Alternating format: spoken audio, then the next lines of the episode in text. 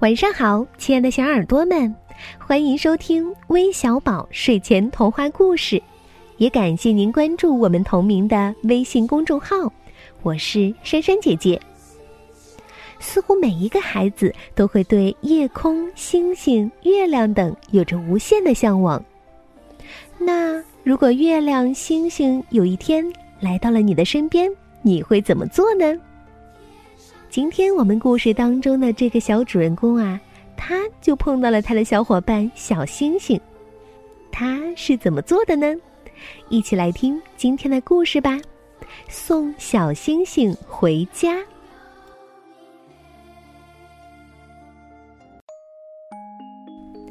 夜晚，佩妮趴在窗前仰望天空，星星们眨着眼睛。仿佛在冲他微笑，他们是那么美丽，就像一个个闪闪发光的小秘密。他真想让满天的星星都成为自己的好朋友。这时，不可思议的事情发生啦！佩妮兴冲冲的跑下楼，满脑子对冒险的期待。结果，他发现了一个朋友。他们一起又蹦又跳，咯咯的大笑，笑声驱走了寂静，让黑漆漆的夜晚充满欢乐和温馨。他们还分享了彼此的一两个小秘密。可幸福的时光总是转瞬即逝。小星星该回家了，佩妮决定帮助他。他们想尽了能把东西送上天的办法，但是小星星太重了，而天空又是那么遥远，似乎这个办法可以让小星星飞上天。结果，它又直直的掉了下来。小星星觉得。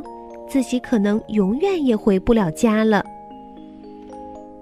但是佩妮又有了新主意。城市里的高楼大厦直耸入云，他们终于可以往上、往上、再往上了。哇，满天都是小星星，到处都是回家的路。佩妮和小星星告别。眼睛里闪着泪光，最后小星星消失在了灿烂的夜空中。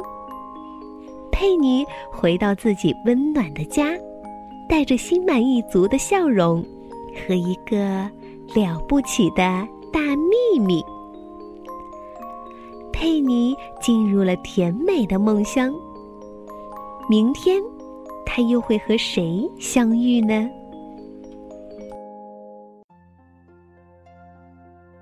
佩妮有了小星星的陪伴，进入了甜美的梦乡。那你有了珊珊姐姐的陪伴，是不是也会拥有一个甜蜜的夜晚呢？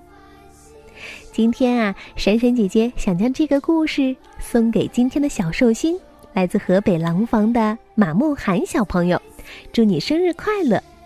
当然，你的爸爸妈妈也希望你能够健康成长，无忧无虑。